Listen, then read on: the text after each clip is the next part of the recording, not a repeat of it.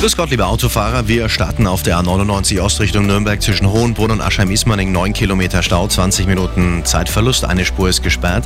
Der Grund ein Unfall. Da liegen auch Betonplatten auf der Fahrbahn. Den Bereich bitte umfahren, die Gegenrichtung. Zwischen dem Kreuz Nord und Kirchheim auch 5 Kilometer Stop and Go. Eine Meldung aus dem Kreis Rosenheim zwischen Letten und Pfeil. Da ist ein liegen gebliebenes Fahrzeug im Kurvenbereich das Problem. Und die S2 ist immer bei der S-Bahn Richtung Alto Münster. Zwischen Erdweg und Alto Münster Reparaturarbeiten, Verspätungen von bis zu 10 Minuten. Gute und sichere Fahrt in den Frühling mit einem Suzuki von Autohaus Perzel. Seit